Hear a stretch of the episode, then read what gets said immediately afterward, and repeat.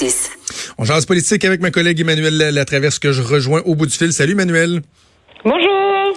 Euh, Madame Werner, la sénatrice indépendante, ancienne ministre conservatrice, qui, bon, d'une part, euh, dit qu'Andrew Scheer n'est peut-être pas la bonne personne malgré le respect qu'elle a pour l'homme et tout ça, mais que si on veut changer la situation, particulièrement au Québec, euh, c'est pas la bonne personne. Et quand même, elle-même met de l'avant le nom de, de, de Bernard Lord, qui euh, va être pas mal sollicité, j'ai l'impression, au cours des prochaines semaines, prochains mois.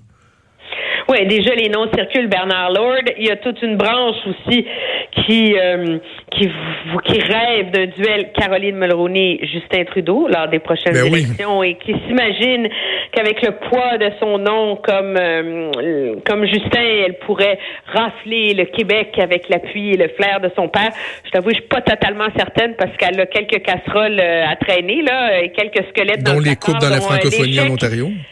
Exactement, mais c'est sûr que les, les couteaux s'affûtent pour monsieur pour monsieur Scheer. Et ce qui est de difficile pour lui, c'est que je pense que le Parti conservateur a toujours été un mariage inconfortable où finalement on, on, on laissait une grande place à l'aile euh, euh, de conservatisme social, tu sais, euh, anti-mariage gay, anti euh, euh, anti-avortement, tu sais, prêt pro-famille, éducation à la maison, tu sais, c'est c'est juste certains prônent pas les femmes au foyer là-dedans là. Et, et avec le temps, M. Harper avait modernisé, mais c'est une aile qui a encore de l'influence dans le parti. Et c'est ça qui fait mal dans l'électorat, c'est cette perception que cette aile-là du parti peut forcer des reculs dans la société et peut avoir forcé la main d'un chef éventuel. Et tant qu'on ne va pas régler ce problème-là, moi, je pense, je suis de ceux qui croient fermement que le Parti conservateur va euh, toujours avoir ce plafond de verre autour de sa tête. Et on le voit au Québec, l'enjeu de l'avortement. Euh, Sylvie Fréchette euh, a fait une sortie quand même importante ce matin. Elle donne des entrevues pour dire, écoutez, là, ça n'a pas de sens. Là, sais. Moi, je suis, euh, je suis pro-mariage gay, je suis, je suis pro-choix. Euh, et à un moment donné, il faut que ce soit cette voie-là qui domine sur l'image du Parti conservateur. Puis tant que M. Scheer est même pas capable de parler de ça de manière à l'aise, là, ben, il, il peut pas porter le ballon, là. Donc, euh, l'état euh, des lieux en ce moment, Emmanuel, parce que bon, la soirée électorale, Andrew Scheer fait son discours, le lendemain, euh, fait une conférence de presse, dit oui, on est content, on a fait des gains, mais là, on sent que de plus en plus, c'est en train de, de, de s'envenimer. Est-ce que tu vois venir euh, une pression qui pourrait être tellement forte qu'Andrew Scheer n'aurait pas le choix, soit de quitter, ou en tout cas poser un geste drastique. Là, certains parlent de son entourage, faire le ménage. Il peut pas juste garder le statu quo et continuer avec la pression qui est exercée en ce moment. Là si statu quo il y a, révolte il y aura. Là. Ça, je te le promets. Là. c'est clair.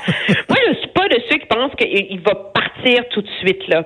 Euh, c'est quand même, il y a eu quand même, euh, des fois, il y a des fuites très stratégiques. Là. Euh, plutôt cette semaine, le message de M. Harper qui en appelle de pas agir trop vite, de prendre le temps de faire un post-mortem. Donc, il y a comme il y a des sages là, dans le parti qui disent écoutez, là, on se calme, là, on va pas lyncher le chef là, euh, à la première occasion. Il faut vraiment comprendre ce qui s'est passé. Il faut vraiment définir c'est quoi les correctifs à apporter, etc.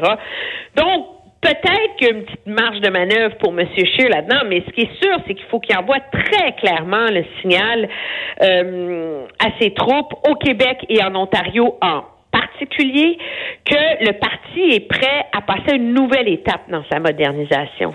On est encore dans l'ère Harper dans la façon de faire de la politique. Puis l'air Harper avait des grandes qualités. Il a gouverné pendant longtemps. Il a été capable de se maintenir ma minoritaire. Il a une majorité, etc. Mais là, le parti doit, doit tourner la page sur l'air Harper et M. Scheer a pas été capable de faire ça. Et je pense que c'est ça le signal qu'il faut qu'il envoie aussi, le plus largement, là, euh, que lui est capable d'incarner ça et de le définir pour l'avenir. Donc ça, je pense que c'est ça le, gros test auquel il est confronté. Mais c'est un chef pour lequel les gens ont beaucoup de loyauté. Ils l'apprécient personnellement. Et ça, ça fait une différence parce que beaucoup de députés nous disent qu'ils sont en colère, qu'ils sont en pétard, euh, tu sais, qu'ils sont, qu'ils sont vraiment fâchés à cause de comment mm. la campagne s'est menée, mais ils disent, mais Monsieur Scheer écoute, mais Andrew, je le connais, il écoute il va, il va prendre la mesure de ce qui est arrivé. Donc, il y a quand même une certaine loyauté là, qui persiste à son égard, là, qui n'est pas complètement euh, dilapidée. Là.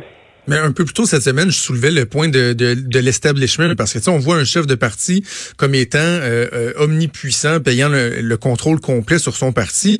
C'est en partie vrai lorsque tout va bien, lorsque tout est au beau fixe, mais quand ça se met à dégringoler, quand ça va mal, il y a des, des forces autour qui finalement euh, peuvent devenir plus fortes que le chef et le, le pousser vers la sortie.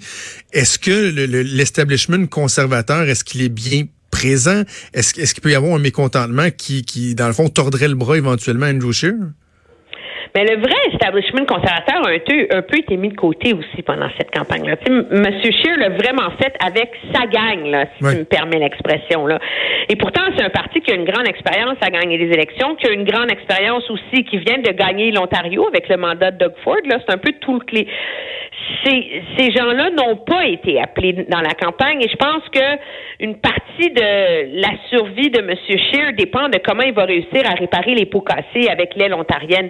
C'est une chose de dire à Doug Ford, écoute là, va te cacher dans le nord de l'Ontario là, tu pars à la pêche, embarque-toi dans ton bureau, on veut pas te voir pendant 40 jours là parce que tu es rendu toxique puis il faut qu'on gagne. Si tu gagnes, ça passe. Mais si tu perds, tu as humilié publiquement et ouvertement là, le premier ministre de l'Ontario. Pourquoi? Pour rien. rien Puis t'as demandé à son rival de l'Alberta de venir faire campagne dans ses banlieues à lui, que lui a gagné à sa place. Eh oui. C'est, moi, je pense qu'il y a une partie de la survie de M. Scheer qui dépend de s'il va être capable de se faire pardonner cette tactique-là aussi là, par M. Ford. Là. OK, parle-moi un peu de, la notion d'environnement. On en a beaucoup parlé dans la campagne électorale euh, et dans une dynamique de gouvernement minoritaire, aussi dans une dynamique d'un pays qui, est morcelé, des intérêts qui divergent euh, d'un bout à l'autre du pays.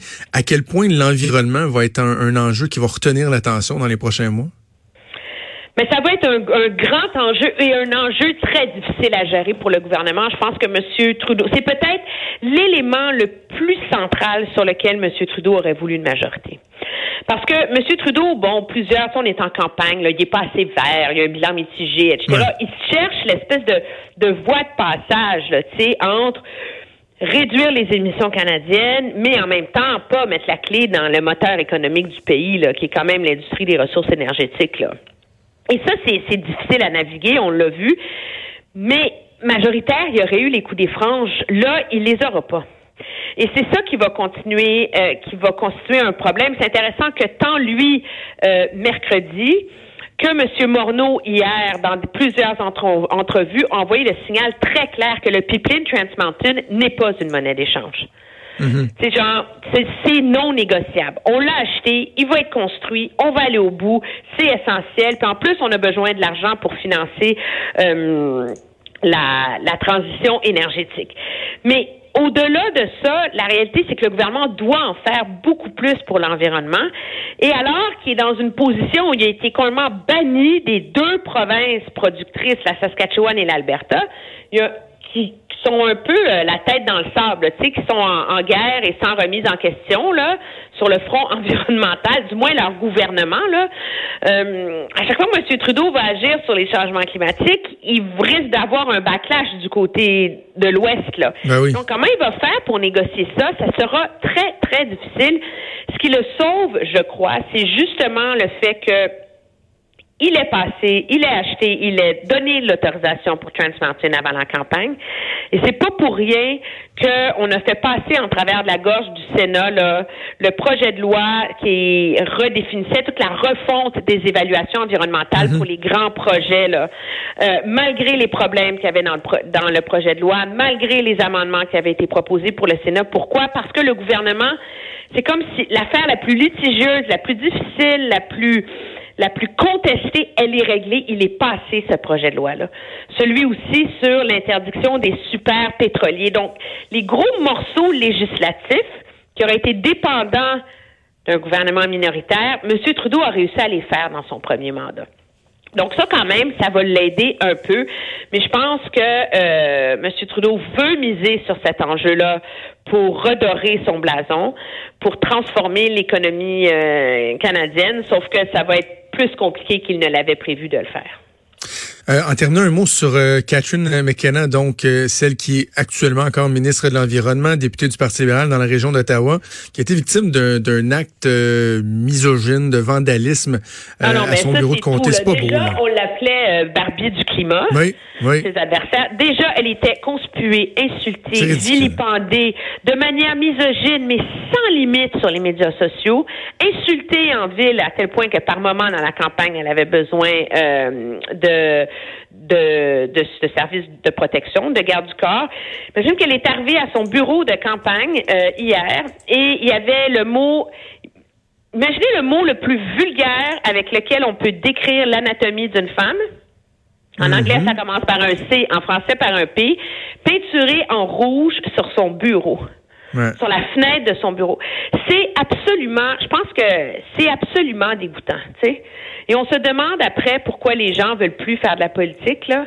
Parce qu'on soit d'accord ou pas avec elle, il y a personne et aucune femme, aucun homme qui mérite d'être traité euh, comme ça, à tel point que même Doug Ford, tu sais, qui est pas son ami là, euh, a dénoncé le geste. Ben, euh, des ministres conservatrices, il y a vraiment eu l'unanimité là pour dire qu'il faut que ça cesse cette espèce de, de violence verbale, vulgaire et sans limite à l'égard des femmes en politique. Et je pense qu'elle a été très courageuse hier là, de donner beaucoup d'entrevues et de le dénoncer haut et fort.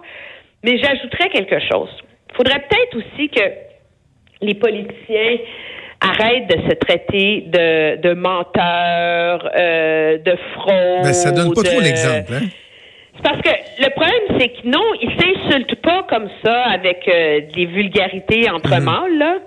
Mais quand les chefs de parti passent 40 jours à s'imaginer qu'on marque des points dans un débat des chefs en utilisant un langage absolument disgracieux euh, pour décrire ses adversaires, il faut pas se surprendre après que les gens plus radicaux se permettent de descendre dans une telle violence verbale à l'égard des femmes.